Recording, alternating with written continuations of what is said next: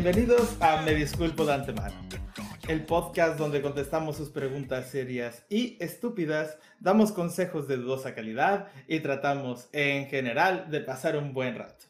Yo soy su anfitrión, Alberto, alias Master en ciertos círculos de Internet. Como cada semana me acompaña la editora del podcast y la argentina más argentina del mundo, Clau, ¿qué tal? Hola gente, por acá todo muy bien, por allá ¿qué tal? Igual, aquí hablándoles desde el hermoso y cuatro veces heroico puerto de Veracruz, con mucho, mucho calor, pero todo muy bien.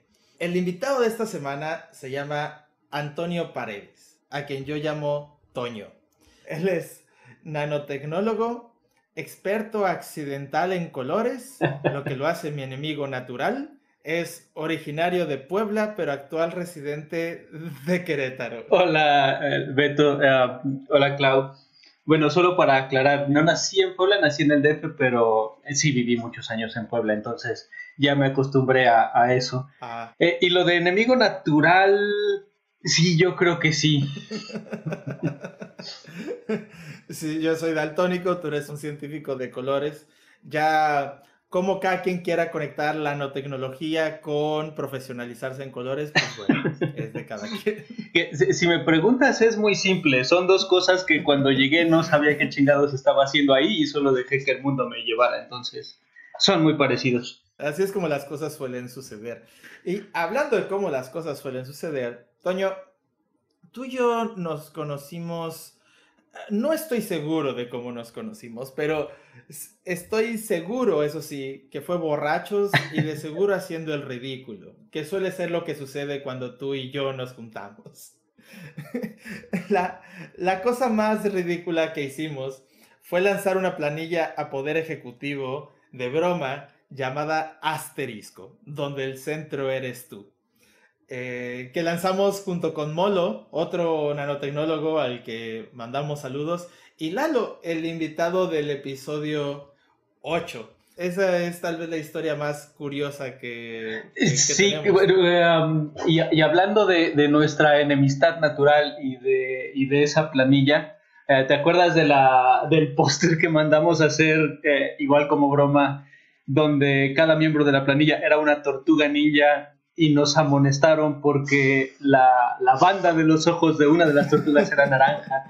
Y como ya explicaste en tu, en tu podcast anterior, y el color naranja y nuestra enemistad natural, eh, porque vamos, este, entendería que tú dijeras, güey, nunca hubo una tortuga ninja naranja, pero, pero los demás,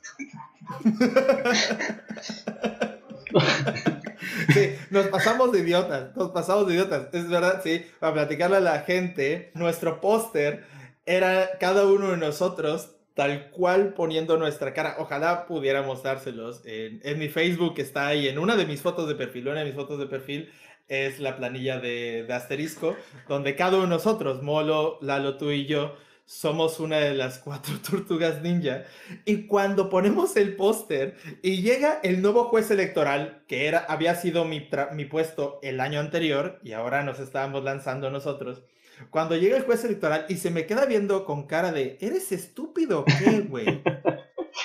y, y sí, pero Así de, "M- Miguel Ángel tiene la banda naranja y aparte las tortugas son verde. La regla fue puesta para evitar que usaran los colores de la universidad, verde con naranja. Entonces, me lo dice y mientras me lo dice yo tengo una cara de, neta, sí no puedo creer. O sea, yo, yo llevé a cabo esas reglas apenas un año antes. Casi me despiden por eso. Y voy yo y mando a imprimir un póster carísimo que salió de mi bolsillo de nosotros cuatro, como las tortugas ninja. Pero el chiste fue, estuvo bueno, estuvo... Y sí, realmente no tengo idea de cuándo nos conocimos, pero aparte de esa, esa planilla y las ocasiones borrachos, me acuerdo mucho de ti cuando jugábamos. ¿Recuerdas este juego en Facebook que se llamaba Who Has the Biggest Brain? Who has the biggest brain? Yo creo Sí. que fuiste el, el único de todos mis conocidos que tenía un puntaje como de 5 o 10 puntos más que yo y me acuerdo que jugábamos en, en las computadoras del centro social o de, o de ingenierías, ¿no? sí, en, algunas en las de ingenierías, es cierto, en las computadoras de ingenierías. Sí es verdad, cuando estábamos en la universidad estaba muy de moda ese juego. El programa pasado, que este, tú no lo has escuchado todavía porque apenas lo grabamos la semana pasada, fue con, con Colocho, eh, con Víctor Atomitl. Y eh, hablaba con él de una vez que tú y yo fuimos a Taco Loco y saliendo de Taco Loco nos lo cruzamos caminando por Cholula y terminamos en una peda con unos amigos tuyos, frikis de videojuegos, que nos amaneció. y me acuerdo, no sé si fue esa misma o fue otra vez, cuando terminamos debatiendo qué superhéroe podría vencer a Jesucristo en, en una pelea. Era otra, era otra. Hubo otra en la que, esa fue con Molo, en la que peleamos si era Jehová Prime contra Omega Jesús, algo así. No, me acuerdo, pero según yo Wolverine er, era el único que podía vencerlo, una madre así. alguna locura así llegamos, sí. Grandes, grandes discusiones de borrachos, de, de borrachos frikis la borrachera, la peda en la que estuvimos jugando, bueno, no jugando, estuvimos escuchando música de videojuegos y, y, hasta nos amaneció y luego nos fuimos a tu casa. Yo me acuerdo que al día siguiente nos la pasamos tú y yo crudos viendo videos de Lelutiers, lo cual toma mucha relevancia en la última pregunta del programa de hoy. Eh, crudos viendo Lelutier y jugando ajedrez. Y jugando ajedrez. Así es. Qué combineta, ¿eh? Exacto. pues, bueno, Toño, antes de empezar con las preguntas, ¿ubicas eso de que a alguien que te cae muy mal le pasa algo muy malo, pero injustamente? O sea, eh, la persona te cae, muy, muy, muy mal, pero le pasa algo que no se merece que le haya pasado o tal vez demasiado malo. Pues eh, cada vez que pasa algo así, me dan ganas de publicar la frase, si alguien perdió sus sentimientos, favor de contactarse conmigo. Porque yo tengo sentimientos encontrados. Eh, algo, algo que debo aplaudir es que es que sí es uno peor cada semana. lo, celebro y lo aplaudo. Toda, todo afán de superación es aplaudible. La primera pregunta viene de Daniel Mansor de Valparaíso, que pregunta, ¿cuáles son los límites del humor? ¿Deberían existir? Em, y aquí, por ejemplo, me gustaría escucharte, Toño. Yo sé que tú eres una persona que le gusta ser incorrecto. Sin embargo, también eres una persona muy respetuosa. Entonces, no sé cuál es tu estante en este respecto. Mira, em, justamente estaba eh, platicando de eso no hace mucho. Yo no creo que el humor deba tener ningún límite más que el autoimpuesto. El, decir que no se puede hacer broma de algo creo que limita completamente nuestro sentido humano de poder tener catarsis sobre una tragedia. Y creo que, y como se ha definido el humor en algunos lados, eh, el humor es tragedia más tiempo. Y creo que el límite entra cuando, cuando uno discierne si el público con el que está en ese momento es el público adecuado para el humor si se te muere un hijo, no voy a llegar en ese momento a hacer una broma sobre padres que pierden a sus hijos. Creo que ahí es donde está el límite, pero no creo que por eso nadie pueda hacer un chiste acerca del tema. Sí, yo creo que el momento y la situación tiene mucho que ver en si un chiste va a ser bueno, malo o imprudente. Si yo voy a un funeral y me tropiezo y digo, ay, casi me muero yo también. o sea, ahora nos reímos porque estamos en un podcast, pero en el momento nadie se va a reír. Eh, y si te tropiezas con el féretro, no vas a decir, ay, bueno, a él ya no le va a pasar nada. por, por otro lado, como tú dices, muchas veces el humor es catarsis. Entonces, quién sabe, tal vez alguien que está berreando a más no poder, alguien hiciera ese chiste y se empezaría a cagar de la risa. Y esa es una catarsis. Yo recuerdo que en el programa con Gary decíamos algo parecido, que cuando te puedes reír de algo, quiere decir que oficialmente está superado. Por superado no quiere decir que ya no es un tema social, no era así, sino una persona que pasó por algo, si de repente ya puede reírse de chistes al, respecto, podría decirse que ya está del otro lado. Y si no, pues ni modo, no, hay, hay comediantes para todo, diría Ricky Gervais, y también lo mencioné esa vez, si, un, si alguien dice que un chiste no es gracioso, tiene la razón si alguien dice que un chiste es gracioso, también tiene la razón. Si es gracioso o no es gracioso, es tema del espectador. Pero no por eso deberías de poner límites a todo humor o decir, como a mí no me pareció gracioso, ya no quiero que hagan esta clase de chistes. Eh, estoy completamente de acuerdo, pero eh, creo que ahorita estamos en una época en donde no es una persona la que se ofende, creo que hay un, hay un sentir de estos buenitos donde ya no puedes hacer chistes de absolutamente nada que no sea correcto, pero entonces, ¿qué pasa con el humor? Se, se vuelve a una basura muy burda, donde te puedes reír del humor gringo, donde alguien va caminando y se tropieza y eso es gracioso hasta que llegue alguien que diga, güey, yo me tropecé y ahora no tengo piernas, entonces ahora tampoco te puedes reír de eso, ¿no?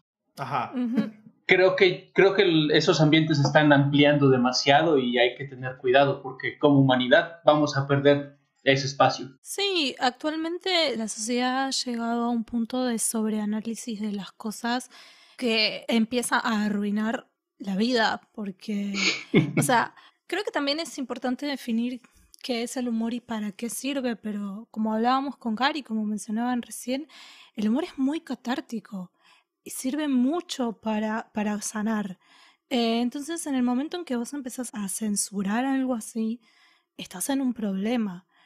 Pero es una cuestión que está pasando mucho en los últimos años de que se está como sobreanalizando absolutamente todo. Sí, em, no olvidemos que James Gunn, el director de Guardianes de la Galaxia, fue corrido de Disney, ya fue recontratado porque plano no encontraron a nadie que pudiese hacer su trabajo y aparte los actores estaban de su lado, pero fue corrido por chistes malos que sí, eran malos chistes y eran chistes sobre, yo qué sé, niños muertos o algo así, eh, pero solo e, eran malos chistes, eran malos chistes de hace 11 años y ya, eso, e, eso era todo. No mató un niño, solo fueron chistes malos sobre niños muertos. Es como yo hago el chiste de prefiero ver niños muertos que alcohol tirado. Ok, e, es, e, dependiendo del contexto, ¿no? O sea, no, no voy a ir afuera de la guardería ABC a hacer ese chiste. si alguien lo sabe, pues una guardería que se quemó. Em, con niños adentro. Pero, pero sí puedo hacer ese chiste en una peda y la gente se ríe porque todos somos, todos somos alcohólicos. Entonces, sí, como dicen, para mí la parte más, más preocupante eh, son dos. Uno, sobre lo que dicen es que no solo la gente que se podría ofender se ofende, sino que aparte ahora ya hay, como los que tú dices, Toño, los buenitos, estos que están defendiendo a otras personas. Eh, los que dicen, ah, eso es apropiación cultural, ¿no? Porque tal vez alguien fue a un Halloween en Estados Unidos vestido de mariachi y los mexicanos es como de, güey, a mí no me podría valer tres kilos más de verga que alguien se viste de mariachi en Halloween. O sea, qué chingón, aunque no sea mexicano, me vale madres, ¿no? Es esa misma clase de personas. Y yo he visto debates, y esto es lo que me da más miedo, yo he visto debates sobre, sobre los límites del humor, donde el lado bueno lo único que dice es, o su mayor argumento es, ¿qué te cuesta? ¿No? Así de, a ver, si vas a ofender a tales personas, ¿eh? ¿qué te cuesta hacer un humor que no sea moverte aquí? Y bajo ese ¿qué te cuesta? Pues lo que va a pasar es, efectivamente, nos vamos a quedar sin humor y sin, y sin la catarsis. De repente, todos esos chistes sobre los exes que ponen el cuerno, de repente ya toda chava a la cual, o todo güey al que le pusieron el cuerno va a decir de, ya no quiero escuchar esos chistes porque me voy a ofender, en lugar de reírme porque, pues, a, todo mundo le han pasado chingaderas en la vida. O, se van a generar más cámaras de eco como si nos hicieran falta. Eh, pero creo que la pregunta sería, Entonces, ¿cómo, cómo atacas eso? ¿Debemos seguir haciendo humor que no es bien recibido o debemos callar las voces solo porque no está bien visto ahora? Sí, no, y, estaría completamente en desacuerdo. Eh, eh, de hecho, o sea, algo sí realmente, lo realmente preocupante es que de, de antes hacia tal vez hace unos 15, 20 años, la línea se seguía empujando hacia afuera y varios comediantes como Ricky Gervais, como Jim Jeffries, eh, especialmente George Carlin hace 25 años, decían que humor o su clase de humor era ver dónde está la línea y cruzarla tantito. Entonces, cuando ellos la cruzaban y la gente se reía, la línea se movía más y más y más y más. Y ahora está en rebote, o sea, ahora es al revés.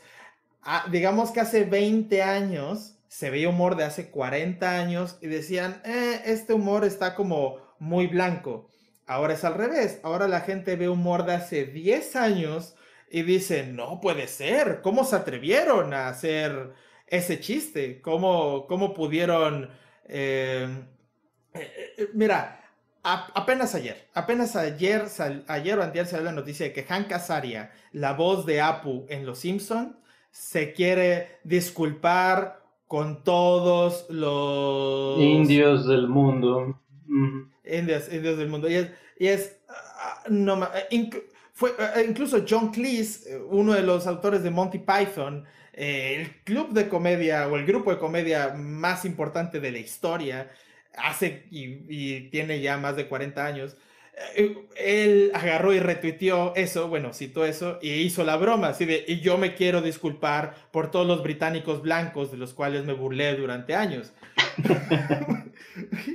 Eh, como dices, es un chiste. De hecho, para mí una de las cosas más preocupantes sobre la censura del humor actual es esta idea de que hay que censurar todo el humor que sea entre comillas, opresivo, pero está bien burlarse de los que, entre comillas, oprimen. Ya hay una vara de medir qué puede ser gracioso y qué no, en base a cosas que pasaron hace décadas entonces es como, como que se está empezando a usar el humor también como una especie de revancha, de venganza. O sea, ya se están yendo al carajo. Sí, sí, hoy, hoy en día uno sí puede hacer chistes sobre hombres escrito sin H y con B chica o sobre blancos de cualquier manera, especialmente en esa dirección, en esa dirección y, y, es una ronda de aplausos, ¿no?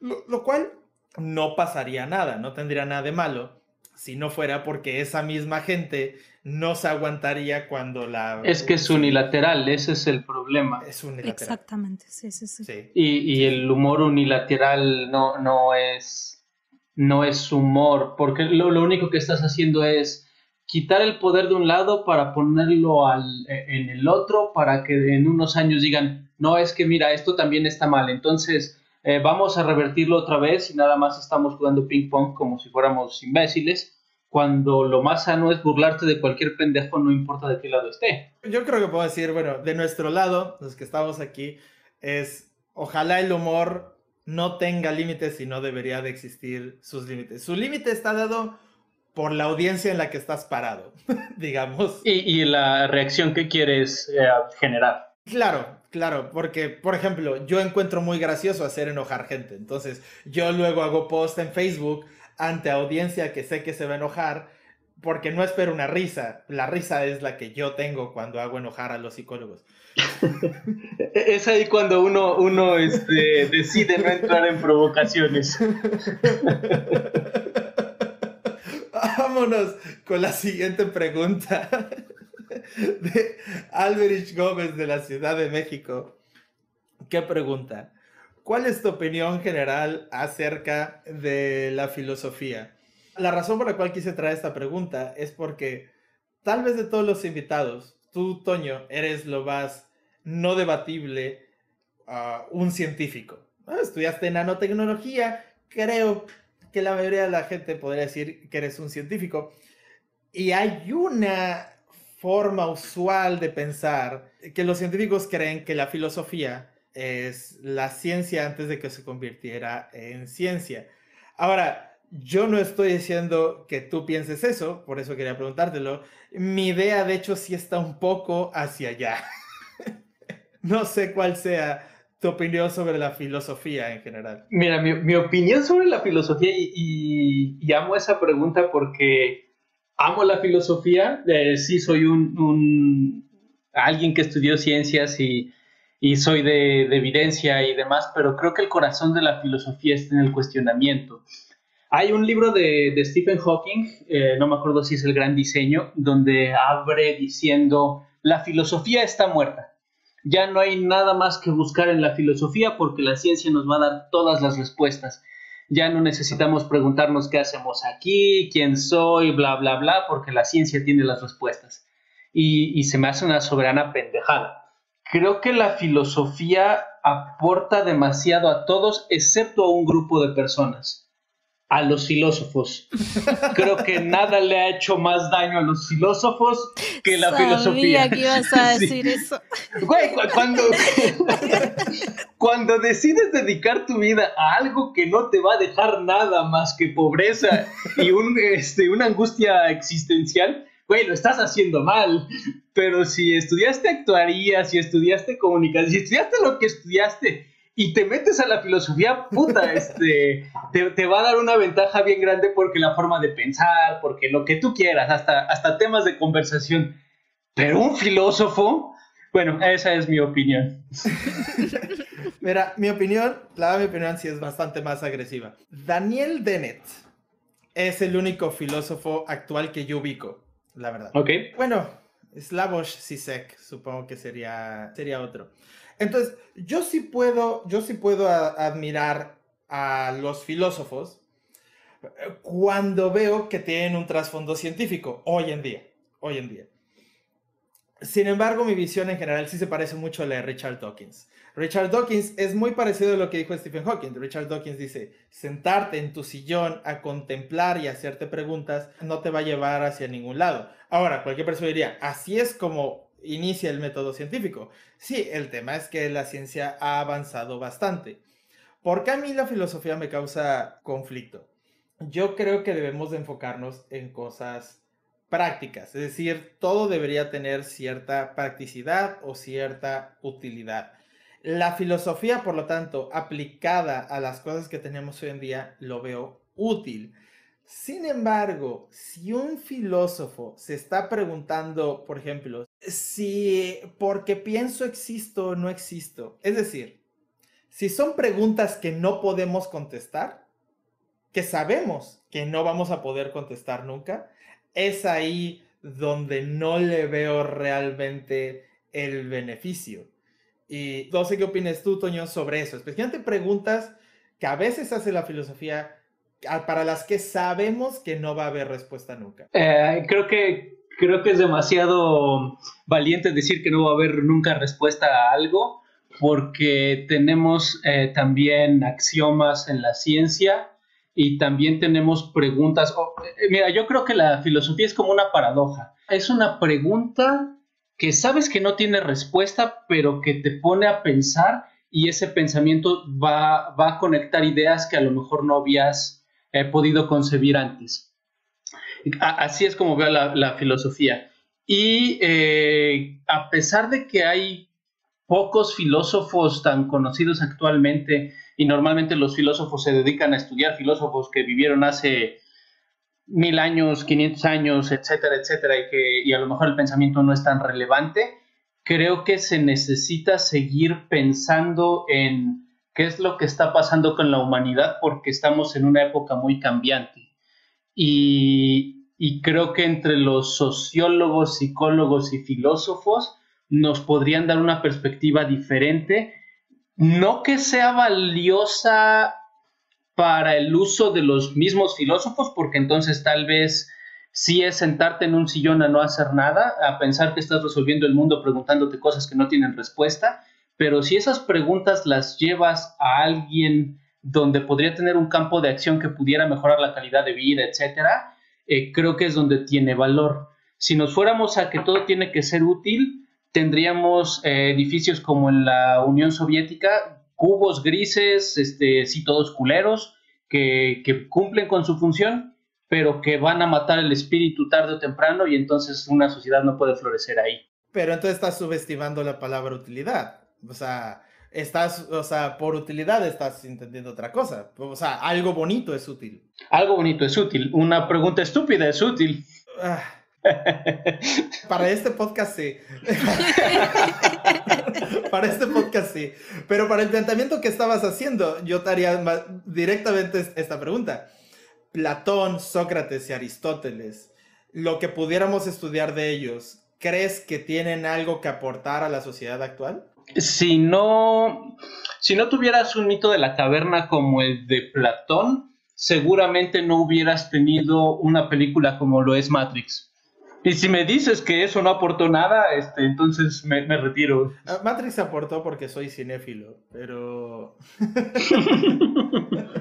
pero justamente, en dado caso, el, desde el mito de la cabeza... No, no, estoy, estoy en desacuerdo. Porque, el, porque el mito de la caverna trata de decirte que sí puedes saber lo que hay afuera de la caverna. Igual que Matrix, es verdad, pero seamos honestos, si vivimos en una Matrix no tenemos forma de saber que vivimos en una Matrix. hay, hay, algunos indicios, la comida no sería tan mala, a lo mejor no tendríamos, eh, eh, no sé, yo creo que sí hay cosas que puedes ver. Pero, eh, ¿qué, qué, opina Clau sobre, sobre esto? Yo opino muy parecido a vos. Creo que la filosofía puede despertar como, o sea, como disparar cosas para otras ciencias y tal.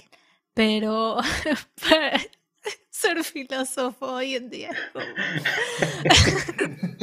Tú, Beto, decías que, que, a ti te hubiera gustado que este podcast tratara más de dar consejos y consejos estúpidos si quieres. Pero creo que ahí está el primero, güey todos deberían estudiar filosofía y nadie debería dedicarse a ella.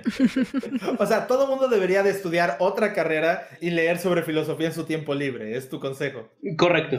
Bueno, no sé cómo, cómo lo manejan ustedes allá en, en las escuelas y universidades en México, pero acá se da bastante filosofía. En la secundaria ya empezabas a tener filosofía como materia de un año y en las carreras también siempre tienes alguna materia relacionada de algún modo con filosofía, donde en general siempre la suelen apuntar más al tema de moral y de ética de, la, de trabajo y demás, pero siempre empiezan estudiando los filósofos y tal. Y está bueno, o sea, son materias que si las da un profesor copado, están muy buenas. Yo me acuerdo que en, mi carrera la pasábamos súper bien, tipo, nos podíamos a filosofar entre nosotros, o sea, estaba, estaba muy, muy bien dada esa materia, pero no sé cómo sea por allá. Ah, yo no sé cómo fue en tu caso, Toño. Aquí yo sí llevé filosofía, en, incluso finales de la primaria, llevé un año de filosofía y luego en la prepa fue cuando vimos como a todos los filósofos. En mi caso fue muy curioso porque yo llevé ética hasta la prepa, pero eh, yo estudié la prepa en una escuela cristiana, eh, azares del destino, y, como esa materia cuestionaba mucho, eh, no nos dieron la materia. Entonces simplemente el, el, director de la prepa decidió ponernos una calificación basado en su criterio de cuánto mereceríamos tener en una materia como esa y nunca nos enseñaron nada. Eh, así, así. Entonces, mira, y, creo que este es un buen punto, Beto. Si, si hay algo que puede asustar a, un religioso de esa manera, creo que debería darse en todos lados. Fuerte argumento. Qué buen argumento. Eh, yo fui, yo fui a escuela católica, yo soy lasallista, y llevábamos ética, pero ética era religión, tal cual. O sea, en ética se da solo religión, pero aparte llevamos filosofía. Y sí aprendimos sobre Kant, sobre todos, ¿no? y, y, no sé, o sea, en ese entonces seguía teniendo la misma duda que tengo ahora. Y aquí, aquí sí voy a necesitar de, de la izquierda regresiva que saque alguna mamada como, ah, esto es porque racismo y blancos porque nada más no me cuadra que en 2500 años nadie haya tenido mejores ideas que enseñar en las escuelas sobre filosofía. ya hasta hicieron una serie, está, está Merlí, que es catalana, sobre un maestro de filosofía. Mira, me gusta que haya habido alguien que tiene la idea opuesta que yo con respecto a la... Bueno, no sé si opuesta, pero yo no, yo no diría que no aporta nada. Estoy completamente de acuerdo que no aporta nada a los filósofos. Pero no sé, no sé si no, si no, si no aporta nada. Para mí aporta lo mismo. Espero que Lalo Pacheco no, no escuche este podcast. Seguramente lo va a escuchar. Seguramente lo escucha. Cuando vea la pregunta lo va a escuchar. Saludos, Lalo. Saludos. Porque escuchó el que grabamos con Huesca, el de las, las peores carreras para estudiar, y dijo, sabía que iba a salir ahí. Entonces, muy seguramente, lo, va, lo va a escuchar. Eh, pero como digo, para mí la filosofía aporta como el estudiar historia, ¿no? Es, es, te da unas muy buenas bases que te permiten varias cosas, pero no le daría el poder que creo que mucha gente le da. O sea, no me parece que alguien debería estar diciendo en Twitter y de repente alguien sabe con, según postula Platón, lo que acabas de hacer es, vete a la verga, güey, Platón no sabía nada, ese cabrón todavía creía que la Tierra giraba, eh, eh, que el Sol giraba alrededor de la Tierra, güey, ¿qué vas a hacer? Y, no, me, no me voy a meter este, con, con la historia, pero creo que estamos desaprovechando completamente toda la historia si no estamos creando algoritmos con inteligencia artificial y machine learning que nos, que nos hagan algo similar a lo que hizo Asimov con la psicohistoria en la serie de la Fundación. Y ya, solo quería apuntar. Tendríamos que entrar muy profundo para explicar lo que acabas de decir, pero bueno, la gente puede leer en Wikipedia sobre la fundación de Isaac Asimov. Correcto. y, darse, y darse un llegue ahí. Yo también soy fan de, de Isaac Asimov. Principalmente Yo Robot, el libro, no esa porquería de película. Vámonos con la siguiente pregunta. La, siguiente pregunta es de Andrea Arias, de Asunción de Paraguay. ¿Qué pregunta? Eh, la pregunta original, voy a decir, la pregunta original que ella hizo fue, ¿olor a pasto mojado por la lluvia o a libros nuevos? Y yo decidí adaptar la pregunta a algo un poco más abierto, como ¿cuál es tu olor favorito? No sé si el olor a libros nuevos o pasto mojado por la lluvia entre dentro de tus olores favoritos, ah, me gusta el olor a tierra mojada. Eh, apenas puse un tweet acerca de, qué es lo que lo genera, que es una bacteria, y el, y el nombre es petricor. Pero eh, y, yo creo que de las preguntas, porque todos deben saberlo, esto, esto está truqueado, muchachos. Eh, Beto manda las preguntas desde antes para que podamos pensar. Eh, de todas las preguntas, ya lo saben, ya lo saben. creo que fue la que más me conflictuó porque dije, verga, hay, hay muchos olores que, bueno, de, entrada hay unos que, que, son como muy estereotípicos, ¿no? Eh, tierra mojada, en, mi particular caso son libros viejos, los libros nuevos huelen como cualquier paquete de hojas y no sé por qué a alguien le gustaría un paquete de hojas. Libro viejo todavía tiene como olor a biblioteca vieja, entonces tiene algo más. Y, dije, puta, todos los olores te llevan a algo. Eh, el café de la mañana, la loción que usó alguien porque el, el, sentido del olfato es de lo que tenemos más arraigado en nuestro sistema límbico y, te conecta con, con recuerdos, etcétera. Y dije, puta, pero no sé qué, qué olor me gusta. Sí me gusta el café, sí me, me gusta el olor a gasolina, pero no sé si deba mencionar que me gusta el olor a gasolina. Eh, um, no, te, no, te, preocupes, es uno de los olores favoritos más comunes. Más comunes. Sí, sí, sí. No lo entiendo, a mí no me gusta, pero es uno de los más comunes. De hecho, para, o sea, e, está, e, e, yo, lo, yo voy a hablar del olor a gasolina.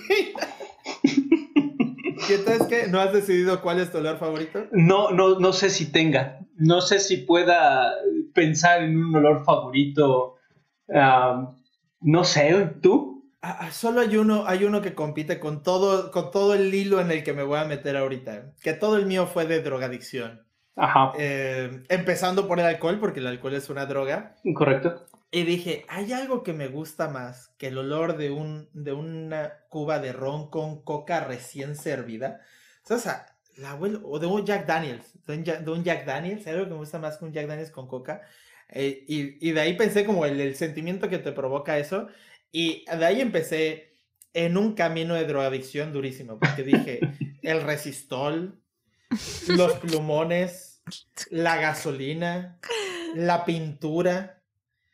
Eh, eh, esos olores sí a mí, a mí sí me encantan. O sea, yo sí entiendo, yo sí entro a una casa recién pintada y si hago así como... Si, si alguno de ustedes quiere que Beto le ayude a pintar su casa, no va a batallar. Todo, gusto. Sí. Yo, sí era el niño ese que, que, destapaba los plumones y le daba el llegue al olor de los plumones, así, esos, esos, o sea, creo que tienen algo de adictivo esos olores. El de gas, la gasolina, algo de tener, porque sí, a mí me encanta. Deben, deben de, tener eh, algo que triggere eh, e, esa como adicción. Y, regresando a los consejos que te gusta dar en tu podcast, eh, quien quiera que sea padre o piense ser padre, no deje que sus hijos vuelan plumones si no quieren que se conviertan en alguien como Beto.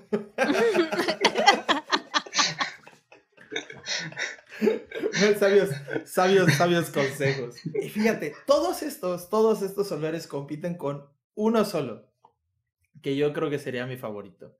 Y no sé cuánta gente se pudiera identificar con esto.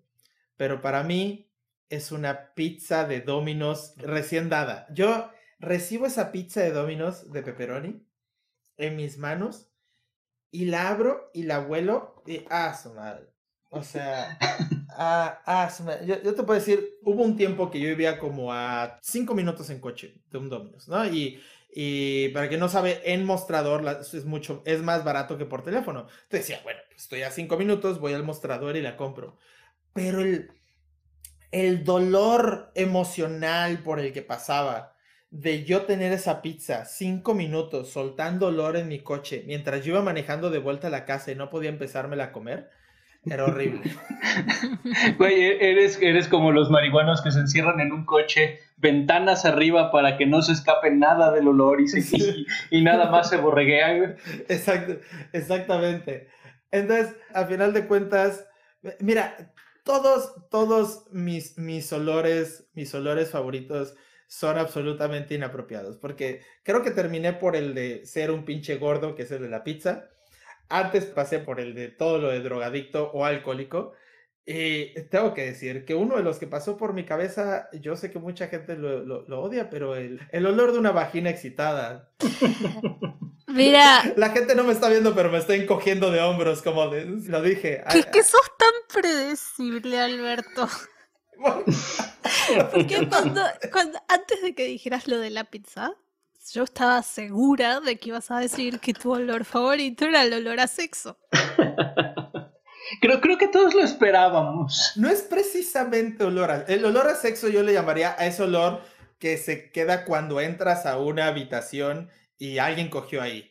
Ese no es rico.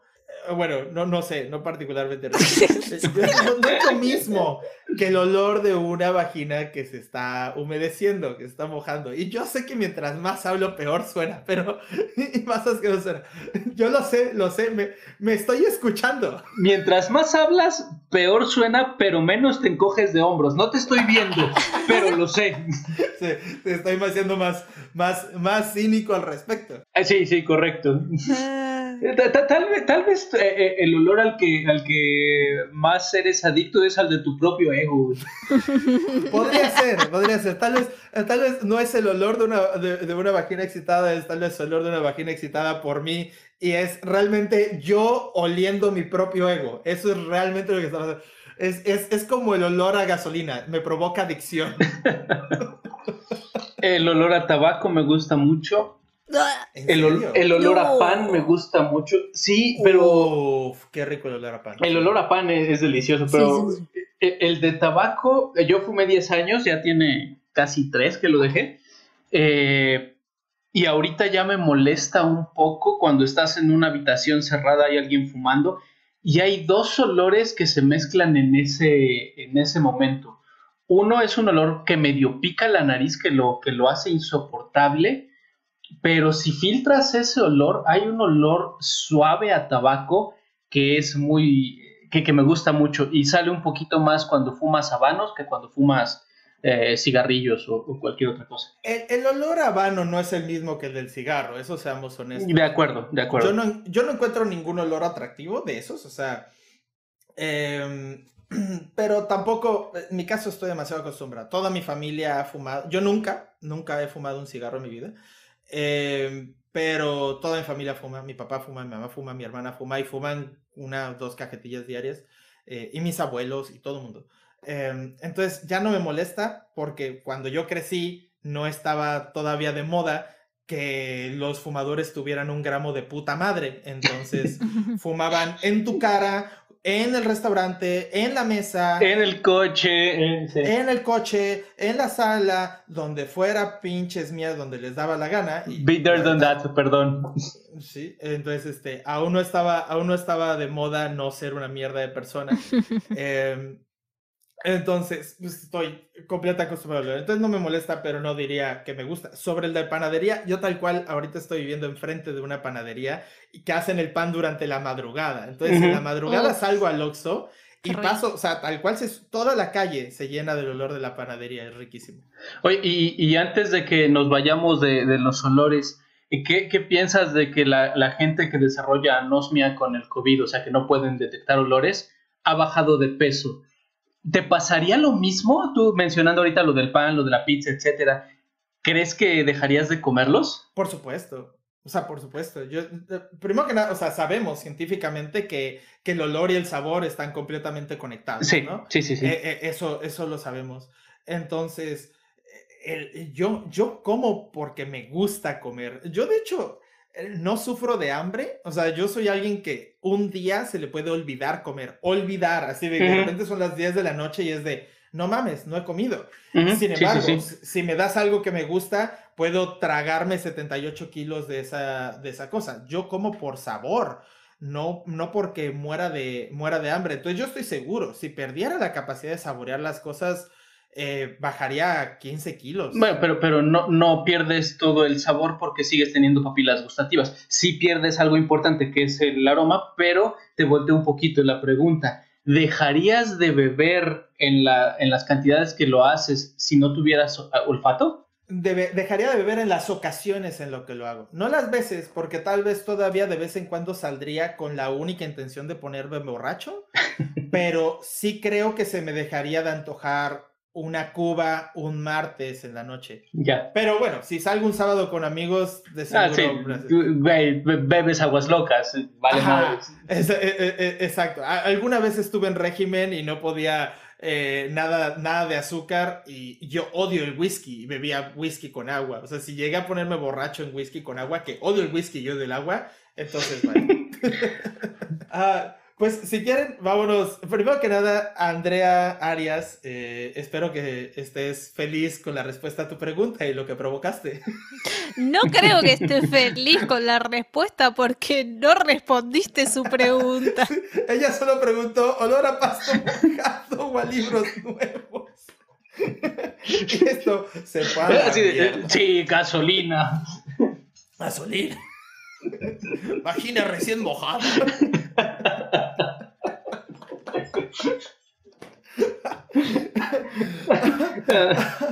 Vámonos con la última pregunta, que es, que es la que yo me, yo me invento para, para el invitado. Y, y, esto era, era la única oportunidad que iba a tener de, de hacer esto, porque a pesar de que en Argentina son muy famosos Les Luthiers, no son tan, tan, tan famosos en México. La última pregunta es, ¿cuál es tu sketch favorito de Le Luthiers? Y esto es porque yo sé, Toño, que tú eres eh, fan de Le Luthiers, igual que yo, como mencionamos hace rato. Clau también es fan de, de, de Le Luthiers, no solo por ser argentina, y mencionar que Dinámico, eh, Eric Rubleski, y aquí se la menciona a los Rubleski de cada programa, es también fan de Lelutiers. No sé si Melina también lo sea, no sé si el hermano, no sé si el otro hermano, no sé si toda la familia, pero al menos eh, dinámico lo es. Que no ubica Lelutiers, Lelutiers es un grupo musical de comedia argentinos que además, eh, dato que no se les reconoce demasiado, son creadores de sus propios instrumentos y han inventado cientos de, instrumentos a lo largo de sus 40 años de historia, 50 años de historia. Recientemente, en los últimos eh, 8 años para acá, han fallecido sus tres miembros más prominentes porque pues ya estaban grandes, lo cual es una lástima. Dos. Sí, dos. Los dos más, bueno, al menos los dos que yo creo la mayoría queríamos más.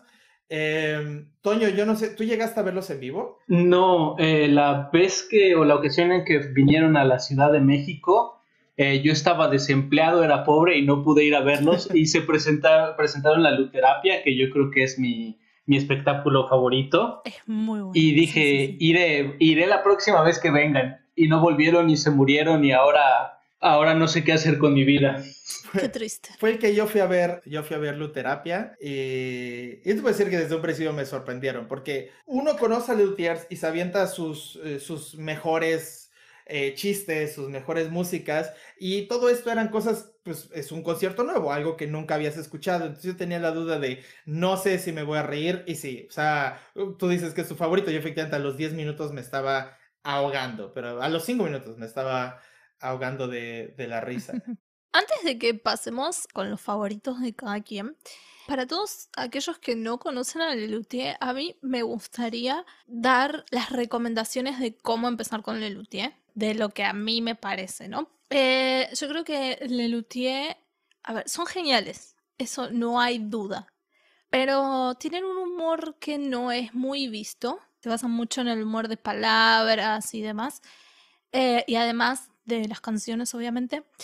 Y mm, creo que si uno va a ver Lelutier por primera vez, un número que resume muy bien qué es Lelutier y todo lo que te puedes llegar a encontrar en sus distintos números es Innovaciones, que además es buenísimo, pero es un número que tiene mucha parte de comedia hablada, mucha parte de comedia musical y que además eh, pone esta cosa de crítica política que es atemporal, es completamente atemporal porque en el, en el país en el que estés, en el momento de la historia en el que estés, alguno de sus chistes siempre va a caer justito a lo que esté pasando. A, menos que estés en Noruega.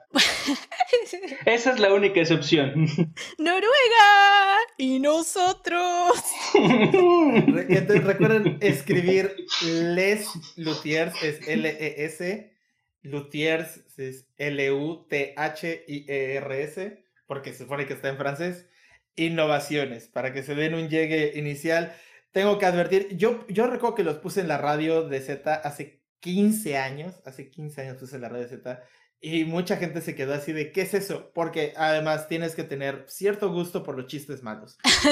También. Tenemos que aceptarlo. Es que es, mira, hablábamos de humor en la primera pregunta y yo creo que este es un humor tan fino que puede hacer reír sin ofender a nadie, con a veces eh, cosas tan tontas como un juego de palabras y a veces tan inteligentes que con el juego de palabras eh, eh, rompe cualquier estructura. Te diré que justamente pensando en la pregunta, en la primera pregunta, sí pensé en algunos chistes de Lutiers que podrían incomodar hoy en día.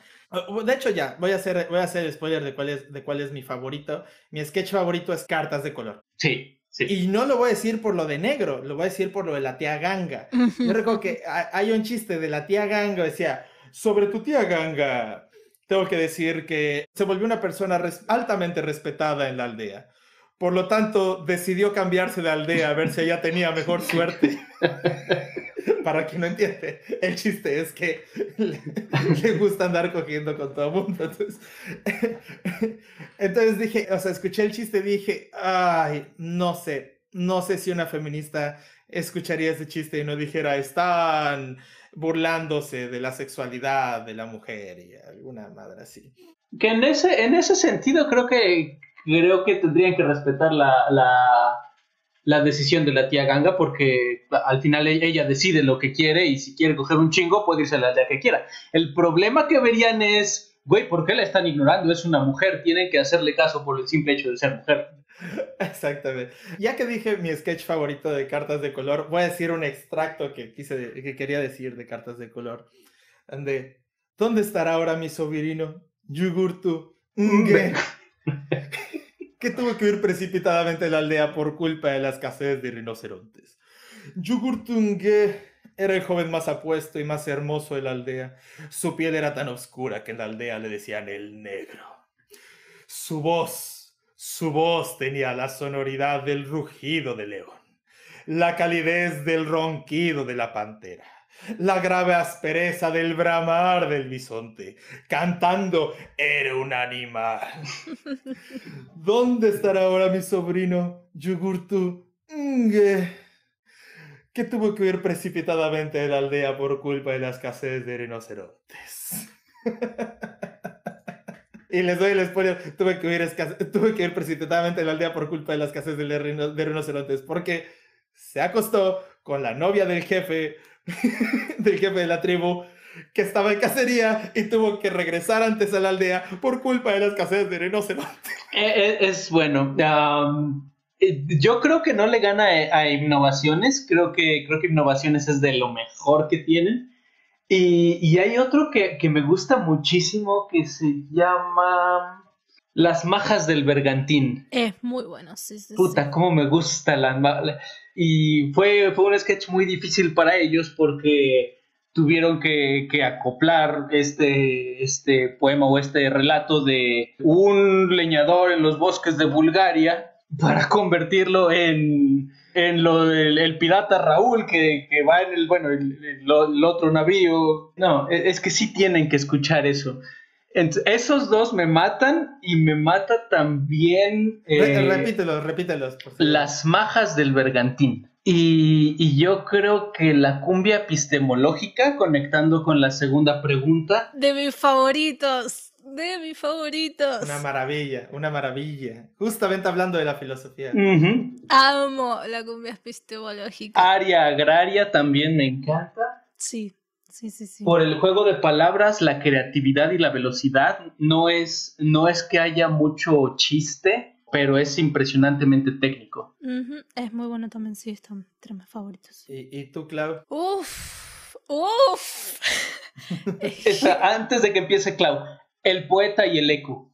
E, e, ah, ese, yo creo que también. Esa se volvió de mis favoritas. Cuando yo los empecé a escuchar, eh, yo creo que era mi favorita, lo del poeta del eco, justamente por el ingenio. Está muy, muy ingeniosa, muy inteligente. Y ahora sí, Clau, perdón por la interrupción. Uf, es que elegir un sketch favorito de Lelutier es como elegir una canción favorita de la vida.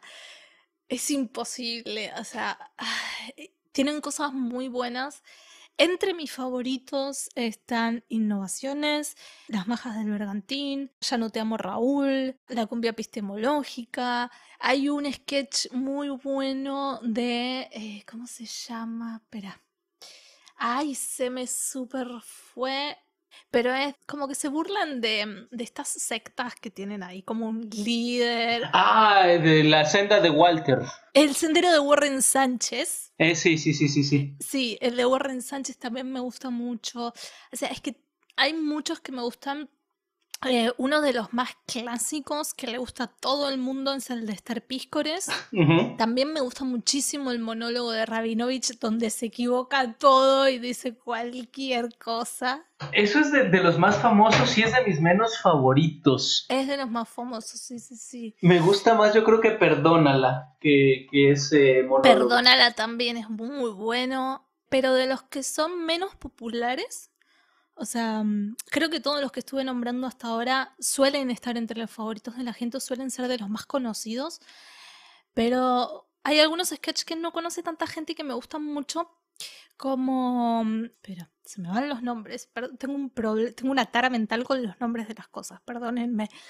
Este. Que, hablando que, que se te van los nombres, solo quiero aclarar algo. El, el, de innovaciones que hemos mencionado también se puede encontrar más fácil como la comisión. Ah, también. Sí, sí, sí, sí, sí. Las noches de París, que es sobre un francés cuñado de un, de un cantante francés famoso que está entre el público y dicen, ¡Oh, que venga a cantar! Mm. Y tienen unos problemas enormes para entender qué canción quiere cantar. se llama Las Noches de París, bueno, en, en francés, Les Nuits de Paris. Sí, Les Nuits de Paris. Eh, también me gusta muchísimo un clásico, Don Rodrigo Díaz de Carreras. de las desventuras en las que se vio envuelto y de cómo se desenvolvió. Las desventuras en las que se vio envuelto de cómo se desenvolvió. Sí, sí, sí. Eh, soy, soy, demasiado fan de, de como para elegir un solo número.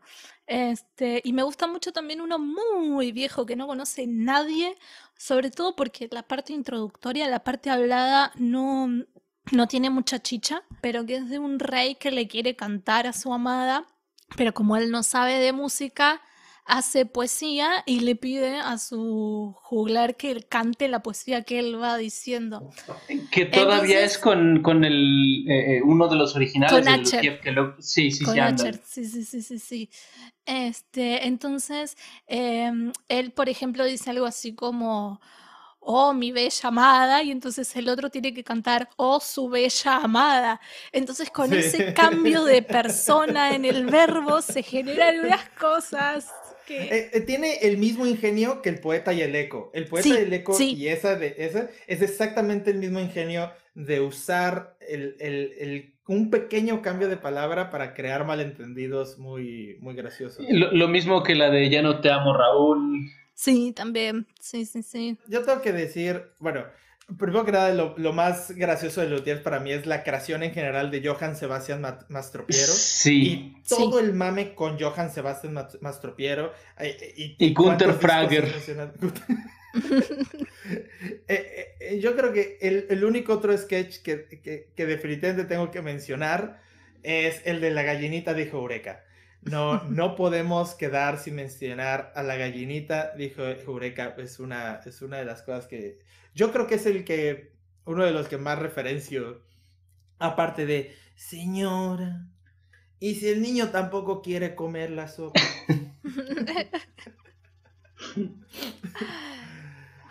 Pues la bella y graciosa moza marchóse a lavar la ropa. Otro sí. sí, sí, sí. Sí, sí. Es que, a ver, también tenemos que entender que tienen una carrera de 50 años en la cual han creado muchísimas obras. Em, es difícil elegir. Sí, sí. Em, entonces, si, están como muy confundidos, pues bueno, ya dijimos un buen de títulos. Las cartas de color, la comisión. Las majas del bergantín, por favor. Las majas del bergantín. Así es, quedémonos con, con esos eh, con esos nombres. y la gallinita dijo Eureka. Esta, esta está corta, bonita y graciosa. ¿Y por qué la gallinita dijo Eureka? no, este sale igualito, güey. ¿Y por qué? ¿Por qué? Árbol. Árbol. Árbol. Árbol. Árbol. Árbol. Sí, árbol. ya. Vámonos. Vámonos aquí. Terminemos terminemos este, este, este podcast. Les recuerdo, por favor, que nos dejen sus preguntas, que es de lo que vivimos en este podcast. Nos sigan en nuestras redes sociales, nos busquen, si están escuchándonos en YouTube, por favor, suscríbanse, nos den follow en Spotify o en la página de Facebook en cualquiera de los lugares donde se pueda dejarnos preguntas o al correo me disculpo de antemano arroba gmail.com. Toño, ¿dónde te puede encontrar la gente si es que quiere ser encontrado? yo creo que Twitter es el mejor lugar, a menos que nos conozcamos en la vida real y sean familiares míos o algo así, entonces no me busquen. Eh, para los que no son de mi círculo cercano que saben que existo en la vida real, pueden encontrarme en Twitter como tparedes7, T de Toño, paredes 7 y ya. Voy a decir algo curioso sobre eso, que es que a, Lalo, a Lalo Santos, el invitado del episodio 8, de repente le digo, oye, tu hermano le dio like al, programa en, la página de Facebook y me escribe, no manches, no manches, no fue, no fue mi hermano, fue mi papá. Entonces a cualquiera le puede pasar que de repente un familiar nos termine siguiendo en redes sociales donde no deberían de, de, seguirnos. Em, si usted es mi amigo o familiar, sígame en Instagram, ahí subo fotos muy bonitas. y no, y nada de opiniones. Así es. Y nada de opiniones, en general, nada de opiniones. Fotos bonitas, quédese con eso, amigo familiar. Clau, unas palabras finales. Sí, como siempre, este, muchas gracias a todos los que nos están escuchando. Muchas gracias también, Antonio, por habernos acompañado en este podcast y hasta la próxima. Toño, muchas gracias por habernos acompañado. Gracias a ustedes, la, pasé muy bien con ustedes. Eh, te comentaba, eh, tenía ganas de venir desde que empecé a escuchar el podcast. Entonces, gracias y nada más. Muy bien. Eh, gracias, gracias, gracias, a ti. Qué bueno que te le hayas pasado bien. Y aquí nos vamos a estar viendo de nuevo seguramente. Les agradezco muchísimo por habernos escuchado. Y recuerden, no todos los negros son maltratados en los Estados Unidos. Algunos negros son maltratados en otros países. Nos escuchamos en el próximo programa. Y si en algún momento los ofendimos, me disculpo de antemano. Bye bye